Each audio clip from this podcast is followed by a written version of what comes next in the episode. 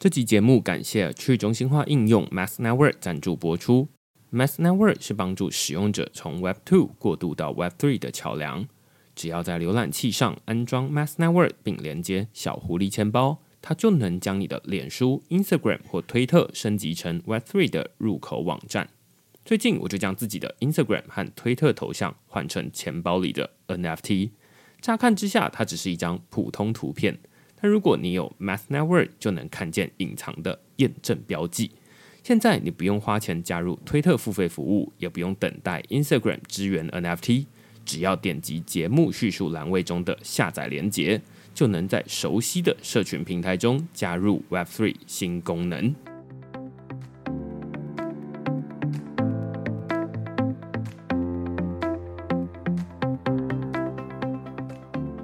Hello，大家好，欢迎大家来到区块势的 Podcast，我是区块势的作者许明恩。那先简单介绍一下区块市了。区块市一个礼拜会出刊三封的 email 给付费的会员，那其中一封就是你现在听到的区块势 Podcast。那另外两封我们讨论什么呢？最近我们讨论这个免密码登入，苹果推 Passkeys 以私钥淘汰传统密码。这个礼拜苹果举办全球开发者大会 WWDC。然后他们在这个活动里面呢，就是有发表 MacBook Air，然后或者是呃有这个 Apple Pay Later 等等的。那大家可能绝大多数的科技媒体都看到这些哦新的亮点，但是呃我自己在看这个全球开发者大会的时候，反而看到一些比较冷门的东西啊。那其中一个就是这个 Passkeys。那 Passkeys 是什么呢？简单来说，它就是苹果。准备要用私钥来终结大家的密码，换句话说，以后大家不用再设定自己的密码了，反而是你要想办法去保管你的私钥。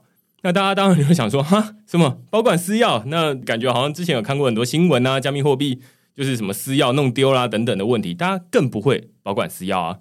那当然，苹果也不是第一天进到这个科技领域里面来了。他们最擅长的就是让大家无痛升级这个最新的科技，所以他们就是想办法一站式的帮大家处理完，包含创建私钥、保管，然后未来要怎么填写。那现在开始有越来越多科技媒体会说：“哎，现在这个密码的时代已经终结了，未来是一个私钥的时代，或者是一个无密码的时代。”那我们这篇文章就在讨论说，诶，Passkeys 到底是什么样的黑科技，可以让大家直接用脸登入，或者是用指纹登入，未来都不需要再输入任何的密码了。那另外一篇文章呢，我们讨论的是这个熊市的投资方法，如何度过币圈寒冬。哦，大家知道说最近这个天气很冷啦，是投资的天气很冷哦。那在这个币圈，以前大家都想说啊，稳定币十 percent 大家都看不起，可能会觉得哦，年化二十 percent 才是觉得还算 OK 的这个投资的地方这样子。但是现在实际上要在这个 DeFi 领域里面找到稳定收益十 percent 的投资的选择哦，其实应该是找不到了。如果找得到的话，欢迎大家告诉我哈，因为我是完全找不到的。那简单来说，这其实是熊市啊。那我们这篇文章其实是先从这个到底什么是熊市哦，然后接下来到底大家要怎么去面对币圈寒冬？所以其实币圈的熊市、牛市这其实是一个很常见的循环啦。那只是在熊市里面要做的事情有一些不是像是牛市一样，大家拿钱出来投资。我们在这篇文章里面告诉大家说，那在熊市最好的投资方法应该是用你的时间来投资。如果你喜欢我们这些主题的话呢，欢迎到 Google 上面搜寻“区块市趋势的事”，你就可以找到所有的内容了。也欢迎大家用付费订阅来支持区块市的营运。好，那我们刚刚呢讨论其实是这个币圈熊市来了。那但是其实有很多人呢、在过去这段时间，他可能是呃因为这个加密货币投资赚钱，或者是赔钱都没关系。但最近大家都知道是台湾的报税季。那报税季，大家就会有很多的疑惑，就是说赚钱你当然是要缴税，这心里比较过得去啊。那但是赔钱也要缴税吗？还是到底要怎么样缴税呢？关于这些加密货币的税务问题，我们今天帮大家邀请到 KPMG 的 Hazel 会计师来跟我们聊聊。哎，加密货币的税到底是怎么回事？谁要缴税？谁不该缴税？有的人还会想说，那我要怎么避税？那我们就请这个 Hazel 先跟大家打声招呼。嗨，明恩好，我是 Hazel 啊，我叫陈彩煌，KPMG 税务部营运长。那比较重要的身份是，呃，我是 KPMG 这个加密货币团队里面税务这个领域的一个代表的会计师团队成员之一。我今天跟大家的程度是完全一模一样的，就是 素人，满满的地雷。然后我今天就是要帮大家全部踩一遍这样子。好，Okay. 那呃，其实我还蛮好奇，Hazel 在之前投资加密货币吗？嗯、然后。有需要因为这样子而缴税过吗？我自己啊，是呃，因为我没有去把这些钱换成新台币，然后我自己就觉得不用报税。你在我面前讲话，啊、大家应该透过录音也感受得到你的谨慎小心，对对对对对对，对，听 到那个雷达的。好，开始。我先简单讲了哈，我先简单讲一下。我第一个，我先介绍一下我们 KPMG 这个加密货币团队哈。呃，大家上官网应该很容易就会查得到 KPMG 的 homepage，可以看到我们这个加密货币团队。好，那其中我们的领域大概最重要的特色就是，呃，我们已经成军超过两年以上。那我们跨 function，也就是说，在这个领域里面，我们有我们资安的团队的 leader 哦，一个大名嘴，大家应该可能听过我们的那个谢云哲 Jason 谢哈。那他自己本身呢，在这个加密货币团队的专研也非常多啊、哦，他是我们资讯方面的一个专家，所以我们有技术面的专家。那我自己本身是税务部的啊、哦，税务部的 partner。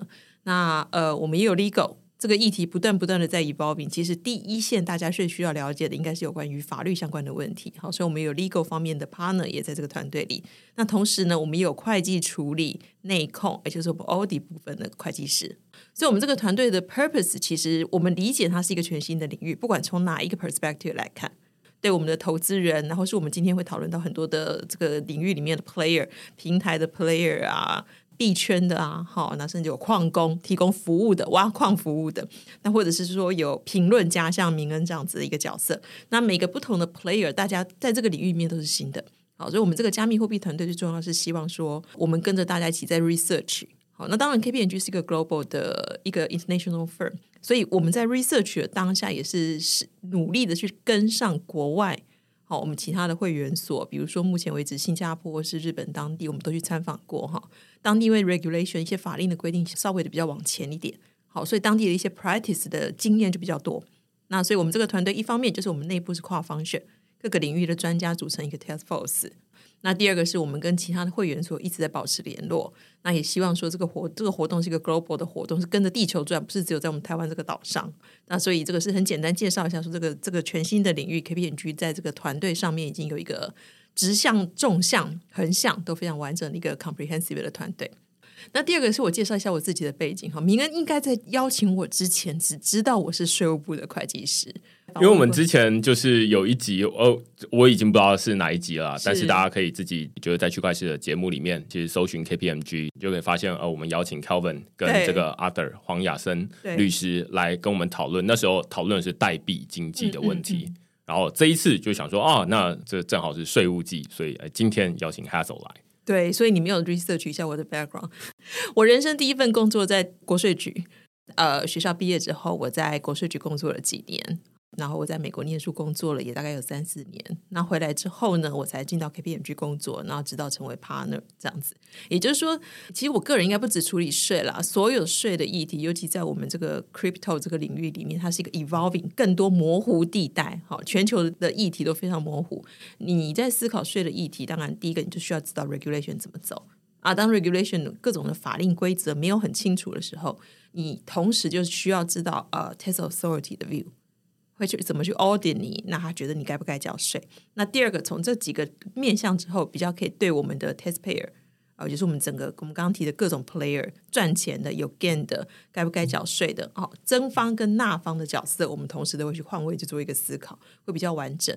只是，就是我第一个反应应该都是站在我的客户哈，我然后比较是纳税方、企业或个人的纳税方，去帮他们想怎么节税。我帮大家直接问一题，正中红心的，就是，请问加密货币交易到底要不要缴税？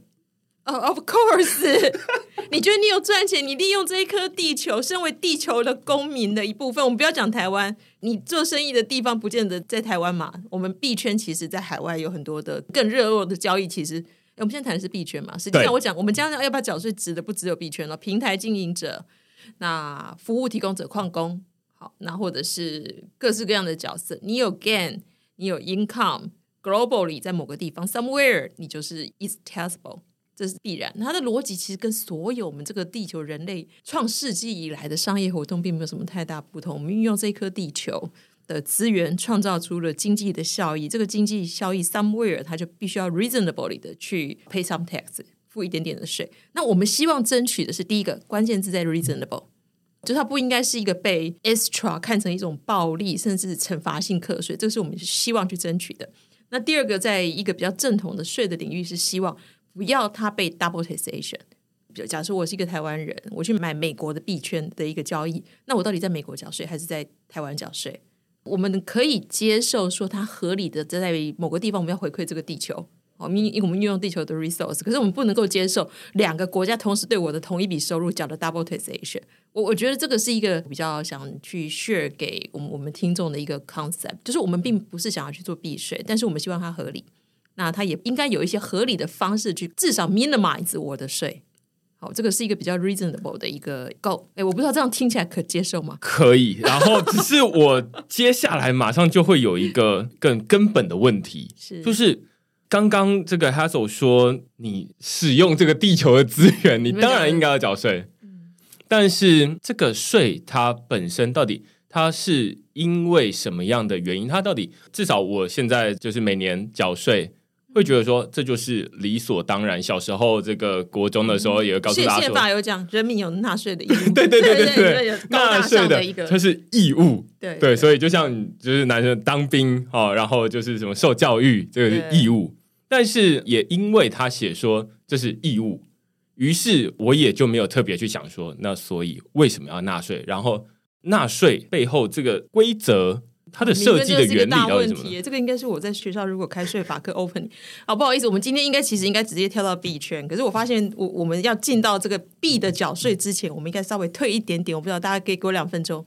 稍微讲一下这个为什么要课税这个大灾问，你突然间回到回到你人生从小的一个疑惑是吧？对，就是 就想说为什么辛苦付出劳力赚钱，我为什么要给政府？对对对，我相信大家就是在网络上也会也会有很多的讨论，就是说，那我交易这些东西，然后好像又有时候又听到有人说啊，我不用缴税啊，有的时候又说啊，我要缴税，那到底是要还是不要？但是呃，回到这种宪法又说你的义务啊，你就是要缴税啊，那到底是要还是不要？然后它的范围到底在哪里？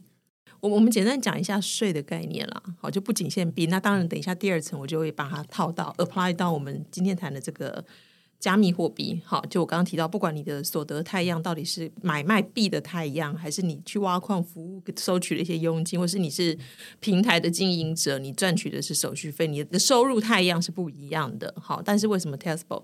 哦，所谓的税哈，其实这个我们在大学开税法课，open 你第一堂课哈，one on one 的时候，我们都很容易去问同学，你为什么会觉得你要缴税？什么叫做税？如果大家用一句话来定义什么是 tax 的话，哈，其实以我们的角度，但很多同学会回到税法，什么税法就是人民有纳税的义务。税的概念就是说，国家用它的公权力去制定了一套的公式，有没有？但不管那个税的，我们报税的那个公式到底长得复杂的，你说公司税可能长成一本。个人税可能几页，好，稍微简单一点。总之，它是一套公式。这个公式呢，是国家透过公权力，那当然是有民意机关去做监督啦，哈。总之有民意机关监督，那国家把它通过，制定了一个一套公式。好，那这套公式里面会有一个叫课税主体，通常就是人或企业。我们就比较简单讲，好，先不要去谈什么房地产那些东西。人或企业有法人，有自然人，再会有课税客体。客体的意思就是我们赚的所得。或是我们买卖房子的利得，买卖股票的利得，那有些应税有税不课税，那个叫客体，就你课税的标的。好，那是第二种。那第三个，它有一个税率，从那个 form 的里面，那这个税率是国家透过公司去定的哦。好，我们人民只能够间接监督，人民不能够直接的去监督。好，那整个公司套进去之后，还有一些更细的，比如国家会制定你的程序上几月的时候要报，你一定要在这个期间报，你超过期间可能就被有一些 penalty 或滞纳金的问题。好，或是总之，它有一套一套的游戏规则。那透过公权力制定了之后呢，把国家的公权力伸到人民每天的劳动的财富里。就是你赚的钱在没有缴税之前，它是在你的存款，是在你个人的资产负债表上。那他把手伸到你的个人财富，那又用他的公权力决定了一个数字的计算，然后接着从你的财产里面把它取出。到此，我觉得我可以感受到民安那种被剥夺感。对对对。但是理论上，这个税被取出之后，它应该是国家会透过另外一套机制回馈给整个大社会。比如说，我们至少会有路灯吧，会有高速公路。Ideally，这个就是一个财务运作的效果。好，那当然它必须要非常严谨。但今天不是上税法课啦，好，所以我稍微讲的简单一点。在处理税的议题上，Tax Authority 其实必须非常严谨，它也有这个 obligation 或者 mindset，它必须要严谨。是我们想象哈，你今天如果是进到一个 Seven Eleven，那你要去买矿泉水，好，那架上会有三种到四种品牌的矿泉水，那三号为什么都是水？长得也差不多，有人十块，有人可以卖到二十五块。那里面告诉你它有什么碱离子啊，有什么特殊功能，喝了这个精神会比较好，身体会比较健康。其实你也区分不出来。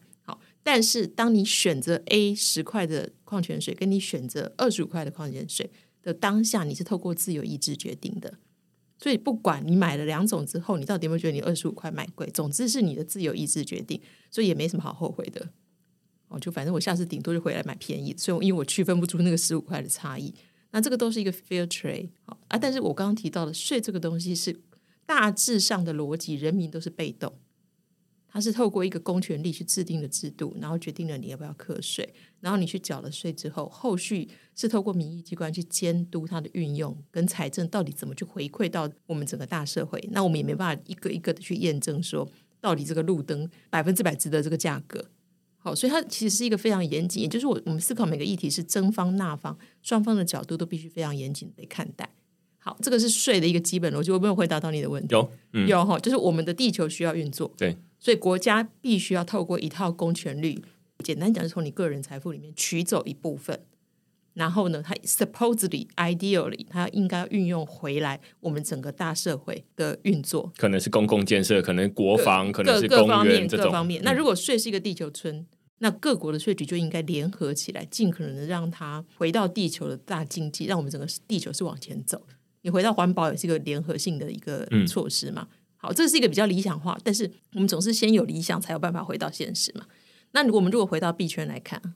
就更落地，我们讲加密货币的议题。加密货币，我就简单区分几个 player 去讲，它到底要不要课税。好，第一个是币的买卖，币的买卖其实在台湾已经有点定性。好，如果是买卖币，大家之前一直在想，国外的文献比较早之前是把买卖币分为大概币有三种，一个叫支付型的吧，utility，然后支付型、功能型，还有一个就是 security，security。好。台湾的 regulation 其实比较早，在我记得一百零二年、二零一三或二零一四的时候就已经定性，台湾不会有 payment，他们不愿意再有一个货币，因为你如果这个币涉及到可以当做钞票这样来使用，这个在我们的金融管制上会非常非常的复杂。好，所以它已经定性了，我们不会有货货币型。那也就是台湾的币基本上只分成两大种，一种就是 security 证券。那那很单纯，你其实就符合证券交易法里面对 security 的定义的，通通这就是回到 security 的规则。那 all the others，因为有一种中间的 utility 那一种，我想国外有，台湾这一块已经在几年前法令就已经定性它不存在。好，那 all the others 其实就是个资，也就是说，在一个税的领域，台湾目前已经走到这个算是台湾目前我们在加密货币领域的一些财务或税务的规则还没有非常的完整。好，一直都是一个进化中的一个领域，但是在定性这件事情上，其实这几年已经算相对比较明确了。那一种就是证券，all the others 是 goods，其实跟我刚刚举的矿泉水，从税局的角度没有不同。那你卖矿泉水，如果赚钱要缴税，到底我现在买卖货币要不要缴税？就是哎，加密货币要不要缴税？从税官的心中就是一样啊。你卖矿泉水，你卖桌子，你卖手机，你卖笔，要缴税都是商品，所以它的课税逻辑一样。我就这边回答第一个问题，我觉得蛮清楚的。对，大家一直在讲到底要不要缴税，缴税，因为你不知道它是不是一个应税的东西。好，税有它刚刚讲，第一个它是一个大 formula，那我们都是在决定它到底是不是那个课税课题。那那个课税课题，如果今天讲的是 security，大家都知道台湾证券交易免税，这诶知道买卖上市柜股票这个大家都晓得嘛。哦，这个部分算是一个特殊，国外没有免税哦，但是台湾证券列的是要缴税的。OK，所以它就属于一个免税的课题，就简单回答，你就不用缴税。如果你是证券型的破币。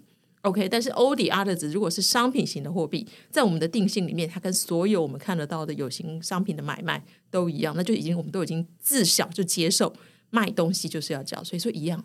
那其实我这边已经小小提到了一个节税的点，我不知道，我你看我绝对不会讲避税，节税，合法节税，你就是光明正大的在税局可以讲。如果你归在 security，其实不用了，因为台湾证券交易免税。好，那这个其实我如果稍微再往前，因为我们第一个问题大家在问，就是在问应税或者是免税嘛。好，我们先把这个问题回答完。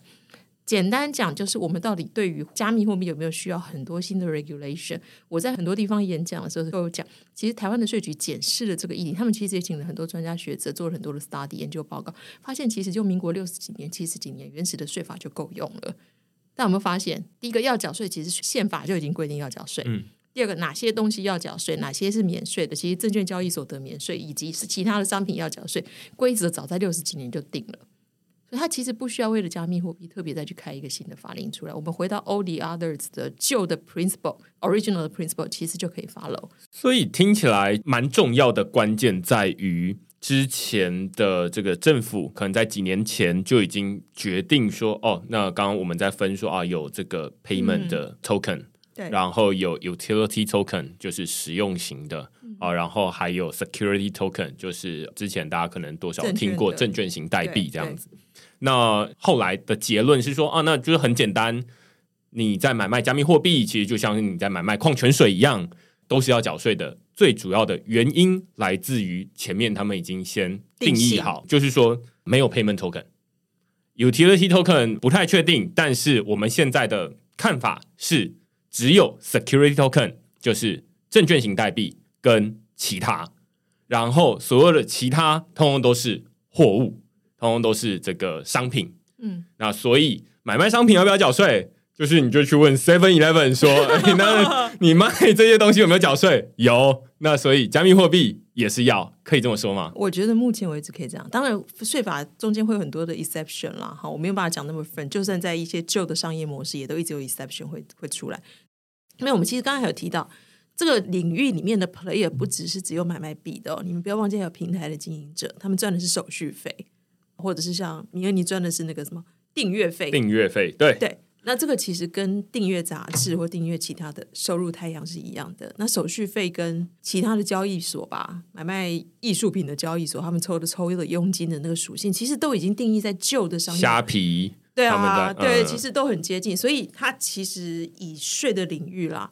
国外不见得是这样子，那台湾目前比较是倾向说，它其实，在旧的一些商业模式里面是很多可以呼应，那不需要为了一个新的经济太阳出来，那我们又去定了很多很多全新的法令，这个大概是比较它现在的趋势。了解，在之前啦，大家都会说啊，那例如说，呃，我如果在交易这些东西，然后如果我没有把它换回新台币，嗯，那就。啊，好像还没有获利这样的感觉，有点像是他买矿泉水，嗯，但是他是买十块，现在看起来行情价是二十五块啦，但是他还没有把这一瓶矿泉水转卖给另外一个人，于是他就没有二十五块扣掉十块，还有十五块的获利，所以他就想说，至少刚刚二十分钟之前的许明恩 是这么说的。我我这个问题，我就要回答我我我每次讲这个议题，都说这个在税的领域叫做 A B C。我问一个问题哈，明恩，如果你今天有一栋房子，你在市里有一栋房子，好，那你的兄弟姐妹好了，有人在北投有另外一栋房子，你们决定交换两栋房子，这个在商业上绝对存在哦，这个是一个很传统的一个商业模式。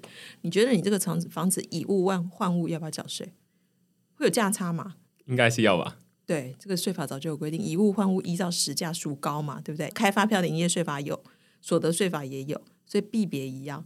就是如同我提到，从税官的角度，如果我今天换位成税官的角度，你这个交易跟你所有旧的交易要不要课税的逻辑其实是一样。所以币别来讲，你把 A 币换成 B 币，你不去把它换成新台币，它一样就是一个以物交物，在税法上已经很明确，税法的第几条、第几条都已经讲，实价物品交换，实价取高。逻辑上都是要的啦。简单讲，这个而且这个逻辑其实法令都在那里。当你回到旧的商业模式，我们的税法已经演进了数十年、半世纪，并没有说什么特别特殊的商业模式上可以直接的去告诉你说，它就是不用缴税。哦，其实大家比较想知道的应该是稽征机关在新的商业模式之下到底怎么查。这个就是我接下来马上就要问的问题，就是说，我们先知道理论，理论就是要缴税啊。难道买卖矿泉水不用缴税吗？好，那这些我们都知道，理论上要缴税了。嗯、那接下来听起来都会有一个理想跟实物的差距。对，就是理论上你应该要缴税啊，但是呃，我第一个是怎么课税，第二个是我要怎么知道说要课多少税？那我觉得刚刚 Hassel 前面也有提到，就是说啊，要课一个 reasonable，就是合理的税。例如说，如果你在这个美国交易，然后你要再汇回来台湾等等的东西，那你是一个台湾人，那你至少不要两边都被课到税。那第一个问题是说，我不知道现在到底要怎么查到，诶，他在这个加密货币的交易，然后的获利等等的，他现在有什么方？就你所知啦，跟那有什么方法来课税？还是就是说，其实大家虽然听起来是一个蛮简单的问题，就是说。是你要主动去申报呢，还是你要躺着在那边等着被动他来查呢？那如果都不是，那到底会怎么样嘛？对对对，对，所以理论上我该缴，那我就是不缴，你到底有没有办法查到？对，我就直白一点问，对，就是这样。我先回答一个，我们先接地气一点啦。哈，我们刚刚讲的当然是规则上，那为什么一定要遵守规则？大家总是有个 motivation，这是人性嘛。好，所以我我就回到会计师的角度。要用税官的角度再跟大家讲，从税官的角度，我们其实刚刚已经得到结论了啦。好，就是地球上上的商业行为，原则上，除非就像证券交易所的，他就明白的给你免税的那一种，好，特殊已经免税的规则，那是优惠，好，或者特殊的理由，other all the others pretty much 就是 assume 它是 as payable 的，这是第一个。那第二个，其实我们比较想问的是，那我到底为什么要乖乖缴税？这个应该是大家心里面，哎，不敢举手问，但是又很想知道会怎么样，对不对？我举一个比较远的例子来套到现在哈，嗯，这几年我们大家可能有听到一些什么国际反避税啊、BEPS 啊，一些很 fancy，然后是在攻击什么 BBI。上一代的父职辈的那个时候，包括我自己的父职辈，那时候很多人做生意，大概会透过一些免税天堂，什么 BBI、萨摩亚，哈，一些比较低税率的地方，那我们很多很多的资金或利润会 park 在那边。那你会发现，你周边十个人有九个人都这样做，哦，应该是九点五个吧。不做也是蛮快的，因为就就全世界不查嘛，嗯，那、啊、你到底做生意凭什么不去赚钱，对不对？就一定会把它放在一些 BBI。那为什么这几年逐渐的发现有必要？呃，在我们这一辈，我们周围的朋友开始逐渐的有那个概念，说放在免税天堂可能会有一些风险。好，这个不是只是道德或高大上，高大上理由当然是刚刚我讲的，地球公民如果都不贡献地球，这个地球怎么 run？好，所以这是一个高大上。如果我们从比较个人的角度。也是比较务实的一个角度来看，你的利润放在 BVI 十年前、五年前好了，好，当时的整个环境之下，其实简单讲，它理论上应缴税，但实际上不可能查得到。在当时，台湾政府查不到，其他的国家的政府应该也都查不到，就是绝对查不到。它是一个学理上该缴税。我们我们税其实有两种风险，一种是理论上就违法的风险，第二种是理论上没有违法，我到底会不会 audit 的风险，这是两个层次。那你前几年的钱放在 BVI 的地方，那实际上他也缴不到，所以大家有非常非常大的商业或个人动机，我就是一定会去走这一套。你要叫他避税也好，就是我们如果措辞比较严格一点，好，它就是一个避税的一个一个管道，大家有很大的 motivation。那在当时实际上不合规，但是查不到。那后来为什么这几年大家合规？一方面是法令当然改了，好，那第二个是那一笔钱你终究要运用。因为它不合规，它就不是一个你可以光明正大拿来运用的钱。那你一直积累在那边，你第一年也不用买房子，你第二年也不用买房子，那你就把那笔金流放在那个 BBI。好，当它累积到一个程度，忽然间你今天有资金需求，你开始要购屋，你赚的钱总是有有一天要运用，不管你要运用在哪个国家，或是运用在你的生活上，或是现在还这么年轻，有一天你要照顾你的父母或小孩，好了。好，有一天你需要运用它。当那个金流进到金融体系的时候，税局其实跟金融体系是严密去结合的。当你这一笔金流进到金融体系的时候，它的 source 跟它当初怎么产生，它是不是缴过税的，这个会决定你到底有没有办法顺利的运用你的钱。明天有没有懂我的意思了？懂，就是呃，你那个钱不会无中生有，你不会无中生有，所以你他五年前查不到你，五年前的技术查，我的他指的是全世界的税局，不仅限台湾。好，在全世界的税局，五年前他不知道也查不到你，你非要放在一个神秘的地方，什么瑞士天堂文件嘛？好，一个是一些很神秘，然后我们也不知道在地球哪里的一些岛，然后上面开板的公司的那那种地方。对，确实啊，你如果。几年前来问，十年前来问，全世界都查不到，所以它本来就是一个不合规，但是也非常有效的一个避税方式。哦，这个就真的是避税。但是总有一天，那笔金流要回到我们的商业活动跟生活中，在你商业活动回来的时候，它就会受阻。好，我觉得这个是比较从个人的角度来看，尤其我们必须讲哈，加密货币在全世界的税局，因为跟洗钱防治这个议题一直连接，这个应该大家在这个圈子都知道，所以它确实比较敏感。好，那我们如果是一般的商业活动，还不见得是全世界不止税局各种 authority 都盯得非常紧的资金。好，我们币圈其实被盯得更紧，也就是说这方面的 cash flow 上会更 sensitive。那我们其实只是要赚钱，我们也没有要做什么 illegal 的事情。我相信我们的读我们的我们要 address 的读者跟 illegal 的事情是没有关系，那个也不是我们想要 target 的 audience 啦。好，那我们只是想要好好的赚钱，那希望。它是 reasonable 的一个获利，这个这是我们的 goal，所以终有一天我们要运用它。那我们希望我们凭自己的脑力去操作，就跟投资股票，它是一个合法的投资行为，我们就是应该合法的去运用，那很自然、开心的去运用我们赚到的钱。这个其实是为什么要合规的一个大动机。所以刚 Hazel 在讲这一段的时候，其实是想要用 BVI 啊、呃，像是这种英属维京群岛啦，或者是有很多以前的避税天堂，嗯、对。就是说啊，你看以前把钱藏在那边，大家都查不到啊。那但是你总有一天，你那些钱总不可能一直放在那边，都当成这个收藏品吧？你只要用它才有意义嘛。对对对对对，对啊，你肯定是要把它拿来用。那拿来用的那一瞬间，就是要跟现在税务机关他们，你的金融体系就会连接到税务机关，所以就会 raise 那个警示，对对对，还变成你要解释它。好，那回到币圈，我其实已经要回答你的那个。交易币别，呃，我们必须要承认，even 是会计师，或是我是一个 formal test officer，我也要承认，在现在的技术之下，稽征机关要很完整的去查核到，不管是币圈的交易、平台上的手续的交易，真的很困难。而且很大很大的争议，其实它到底是国外交易还是台湾交易？如果被定定成它是一个海外所得，个海外所得是二十趴的税。个人交易超过二十、三十、四十，其实是很容易增加很多倍上去的。整个税制就长这样。那怎么去定义我这一笔台湾人在美国的交易所、交易平台上去操作出来的 gain，到底算是我的海外所得？我可以光明正大把它利用二十趴就算完税了，然后就开始很开心的走在路上，直接用我的钱？还是我被台湾的政府会视为是我因为我人在台湾，所以他就是为综合所得税的一环？那有可能因为不小心我的税率变成三十、四十。到底要怎么去 define？我我们必须要 admit 哈，台湾的稽征机关在这个方面目前还是非常辛苦的。他面对整个交易有很多是匿名性，然后他的身份怎么去验证？我们有很多的那个交易都透过网络或是各种的方式，稽征机关有没有办法马上就查到这样的资料？他可能没有办法像我们的薪资所得，或是我们的利息所得，每年报税你如果没有按时缴，税捐机关 right away 马上就可以发现到说，哎，你漏税了。好，就我们承认稽征稽征的困难度，跟他真的查得到你的能力，目前为止都还在演进当中。还不是很成熟。也就是你现在真的要逃，或许你逃掉的机会真的比较大。那我刚刚为什么会提到 cash flow 这个问题？就是跟早年用 BVI，现在开始很痛苦，不知道我到底怎么跟人家解释我那笔钱。那我一笔很巨大的数字放在免税天堂，然后看起来就是我的钱，但是我没有办法用，一用我就被查。然后还甚至套上很多的帽子，人家还要担心你有没有洗钱的问题，这种很恐怖的状态，跟我们今天如果眼前这个钱我们就不去玩税，那到有一天我要用它，我还是必须要处理我今天不晚睡的这个问题。我觉得这个就很清楚哦，就是说从一开始，我觉得可以从历史来看，就是刚刚说啊，以前十年前其实就是这样。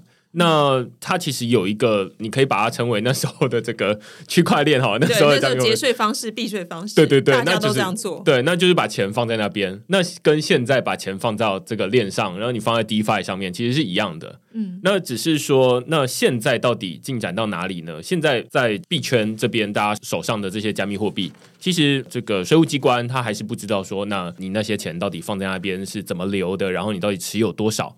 但是听起来是总有一天，你就是要把那些钱拿回来放，然后这个过程，金融系统跟税务机关肯定是连在一起的。那总有一天，你就要去解释说，尤其你现在在这个加密货币领域里面累积了越多的资产，那你到时候要解释的这个 理由要更充分。对，就是说那些钱到底是怎么来的？你可能现在还好，因为现在就是感觉有点像是这十年前的那一个那个环境。对对对，就称它为天堂哈。对，天堂。自私的身为一个一个天堂。对对，快乐的时光，但是快乐的时光总是会过去。那不知道什么时候快乐时光会结束？结束的那一天，到时候大家需要做的事情，其实也不是什么。很糟糕的事情，就是你要去解释说啊，那那那些钱到底怎么来的？那回头来看，现在我们要，我觉得这样就蛮清楚解释说啊，那那时候其实有很多的这个避税天堂。那现在这个二零二二年的避税天堂叫做区块链，叫做 DeFi，叫做加密货币。这边大家还不知道到底要怎么去查税。其实不只有这个税务机关不知道，就是连这个 DeFi 的开发者或者是在这个领域里面的人，你说他。把这些钱拿去这个混币器里面再搅一搅，然后之后再出来，然后你说，哎，那个进去的地址跟出来的地址都已经不一样了，我都不知道那到底是谁。那更不用说税务机关，他还要再花很多时间在除了加密货币以外的资产上面，所以那那是要花很多时间的。那所以现在等于，如果你现在持有很多的加密货币的话，那或许就是你现在的快乐时光了。我我这样讲哈，其实那个事情。等到有一天需要解释的时候，我等下会稍微讲一下说，目前为止大概会往哪些方向看。可是有两个点，我还是必须要让大家先知道。我我觉得这个并不是说吓大家，是让大家知道说，有一天我要面对我，我是 leverage 我们现在在处理前一辈的那些资金的流动，不仅限台湾。我一直要讲，这不是只有台湾的问题，even 你的国籍或是你以后的生活据点可能不见得在台湾，全世界都在盯这个东西。好，那我们借进前一辈的一些节税方式，看我们这一辈的一些缴税的态度。等到有一天你要运用这笔钱，那你不知道怎么解释它的 source 的时候，那个是涉及 penalty，所以它不会就是原价。你现在去缴用二十趴缴，它至少涉及 penalty。中国、新加坡、美国这些泱泱大国，他们的 penalty 是非常可怕。好，那是第一个要提醒大家，说你后来缴，你等到有一天你真的要运用它，你非得欠这笔钱。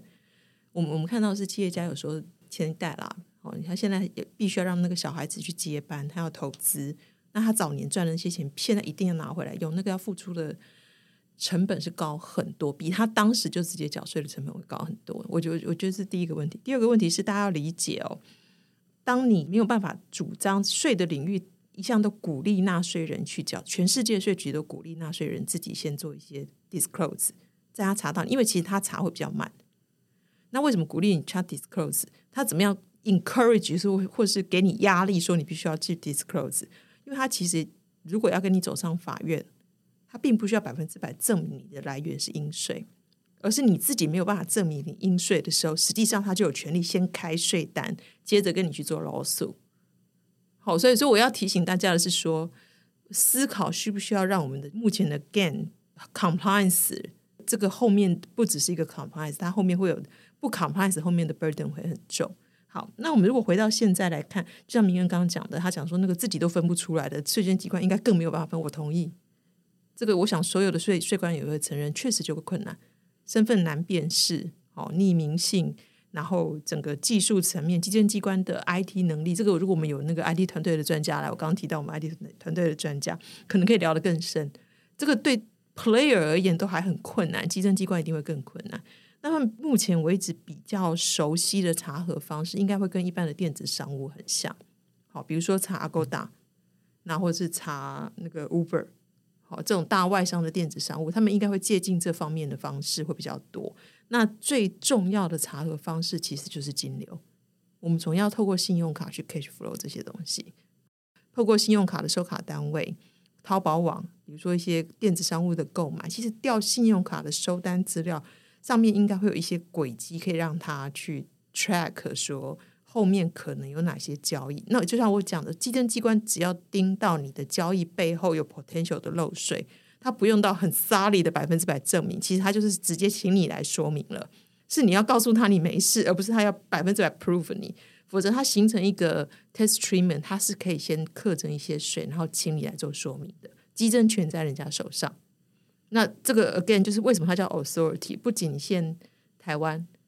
哦，台湾其实是在稽征权上相对已经有比较多的优惠，比如说台湾有合客期间，我们七年以上就不能追。你如果在中国，那是无限期。那美国更是无限期。那美国的飞卡那个多强势？美国政府可以把他的手直接伸到一个跟他一点邦交都没有的国家的金融机构，然后把人家手伸到金融机构说：“把你们把我人民的财产交回来给我看。”那个台湾的税局觉得那匪夷所思的强势。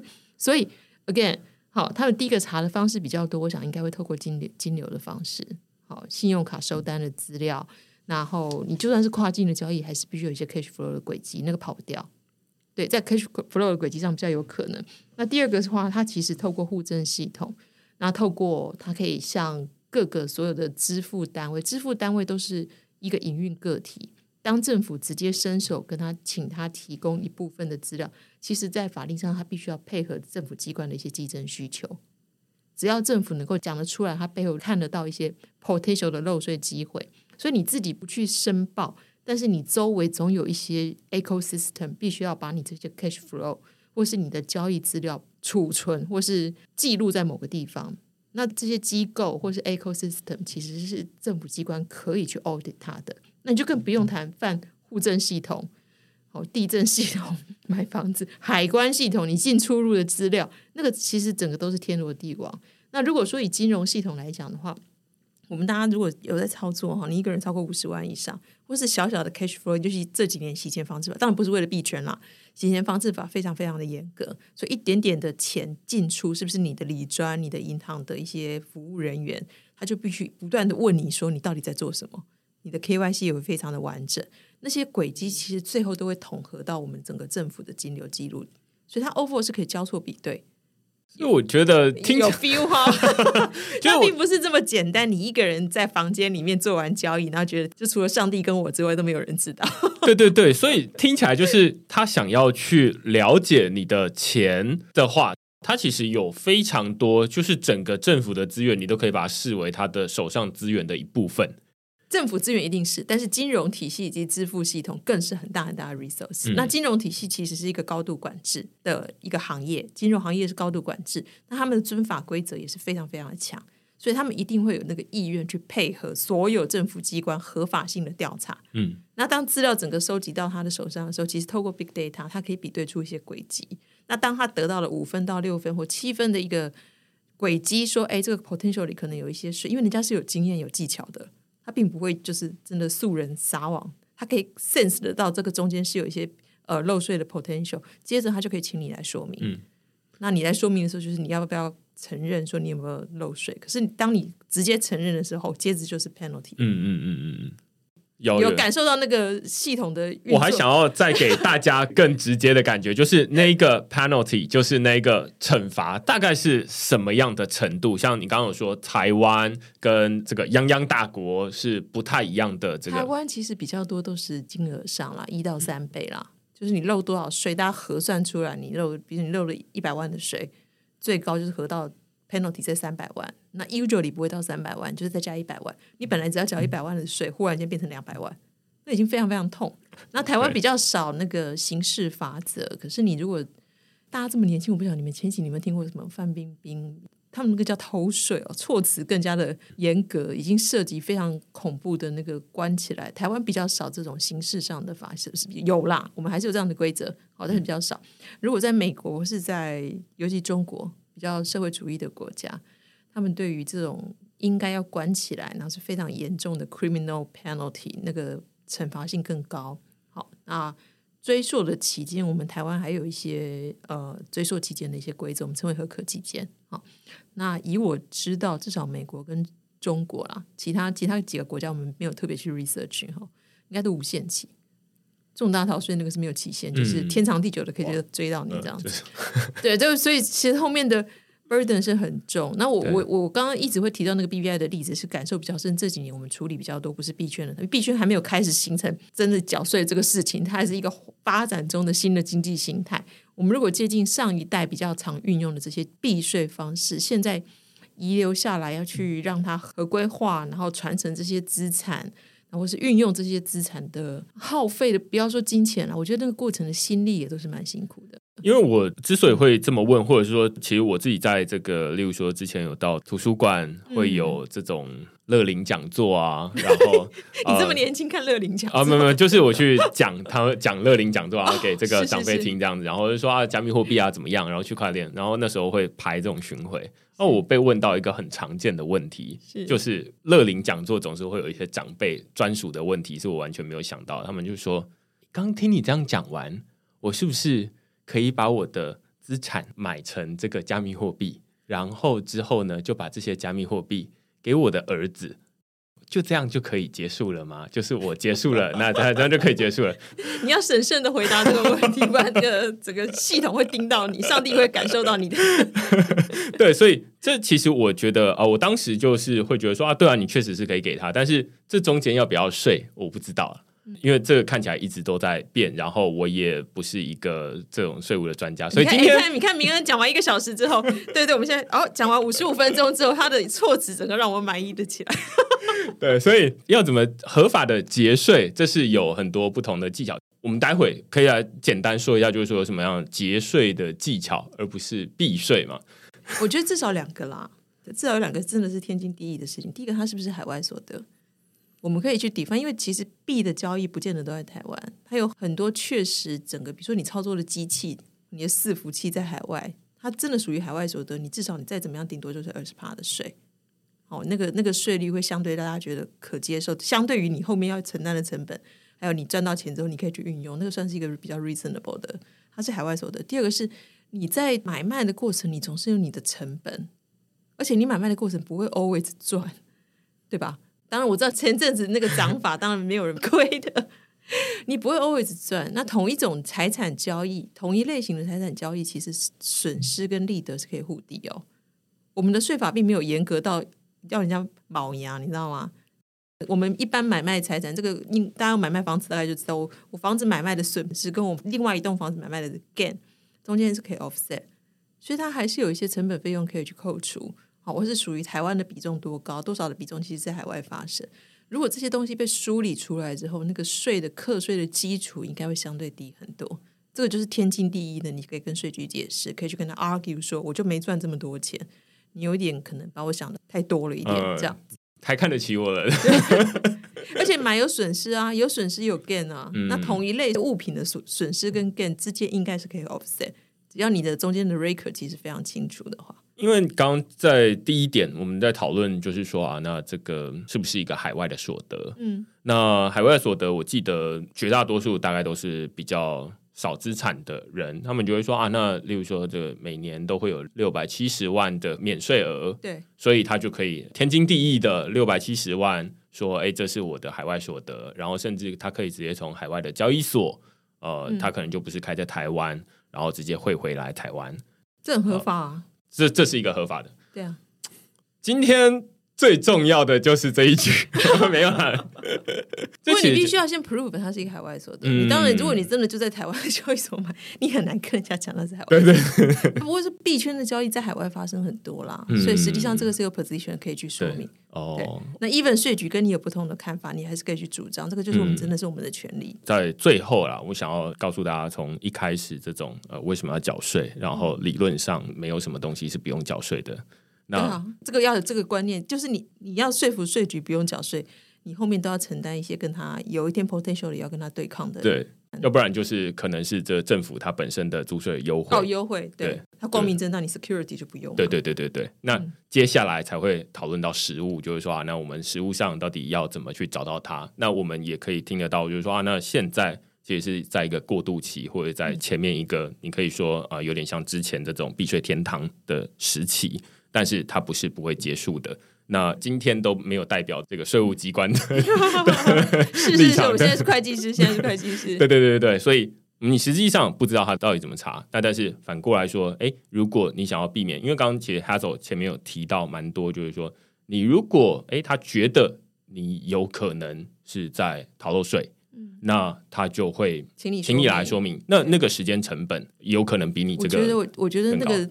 对于劳心劳力，在你日常的生活之外，一直要去递有一个被激增中的一个事情，那个中间的心理的 burden 是非量化的啦。对对对，对，精神上的负担也是很重。我我觉得，如果说今天 conclusion 要这样讲哈，我会讲不是应税或免税，就是我们既然决定要做这个 business，就跟我们在做其他，有些人决决定做其他的 business，有人去经营法拍屋，那我们今天在币圈啊，就是很 serious，我们去研究它，然后我们要靠这个来做我们的我们的 business 的一部分，那。不回避税这个议题，你就是要 deal 它。不管你是像我讲的，去把你的交易记录整理好，然后去思考你哪一笔算是可以把它主张成海外所得，哪一笔算是台湾的所得。好，那你有损失，你把你的损失记录好，然后主动去对应它。这个应该是比你一个大剌剌的觉得说我就是把它丢在那边，反正你查不到我，比被动的话最后都会比较好。我觉得今天这个结论太好了，嗯、就是 对，就是对应他，对，对，因为呃，我知道可能有一些人他会打电话去交易所问，然后或者是去问身边的朋友，嗯、那或者在网络上问网友，那其实网友也跟你有一样的问题啦，就是或者是交易所他也不是这个专业，所以他也没有办法告诉你说那到底怎么样，他只能告诉你说啊，那就是等这个政府的公告啊，或者说啊，说不定你被查到的时候，这都没有办法解决。